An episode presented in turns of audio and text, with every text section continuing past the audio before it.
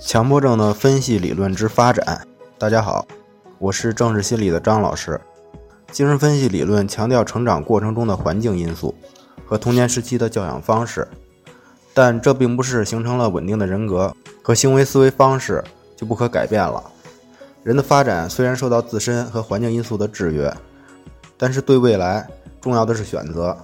所以是我们自身与环境的协同作用，促成我们的转变。所以，佛式的治疗思路是通过退行来探索过去与现在的意义，促进个案行为、经验、组织方式的改变。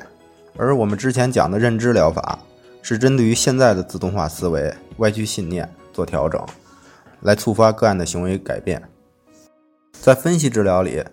也是以来访者为主体的，咨询师要节制，讲尽量少的话，而是鼓励来访者谈论他。任何头脑中出现的观念，任何想要谈的，而在治疗情境当中，讨论很多深层次的，比如咨询关系中出现的阻抗、移情、防御机制、客体关系，以及来访者与咨询师的治疗关系。良好的治疗关系是良好咨询效果的必要条件。有的人会认为分析理论是过时的，我们说其实并不是这样，因为很多新的东西其实也是过去的换了一种方式，就是这样。所以，我们谈到后面的认知疗法当中，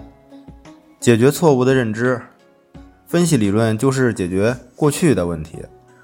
所以就是这样，任何的理论就是不断发展、不断创新的，然后也会不断的调整。佛式的理论基础是冲突创伤，而现在的分析理论基础是研究依恋和客体关系。在分析理论发展中，因为不同的观点导致分裂。我们知道荣格、阿德勒。先后离开了佛式，荣格提出了分析心理学理论，和阿德勒的个体心理学。因为一个理论的不断发展，必然会有创新，所以固守的话，就必然会导致分道扬镳。所以，分析理论都是围绕着成长的过程的。包括安娜·弗洛伊德的自我心理学和克莱因学派产生的对立，科恩伯格的客体关系与科胡特的自体心理学，拉康也被国际精神分析协会开除了。我们知道的认知疗法的创始人爱丽丝，以前也是精神分析的。现在的分析理论，就是与人本主义很好的融合，也是以来访者的感受为中心。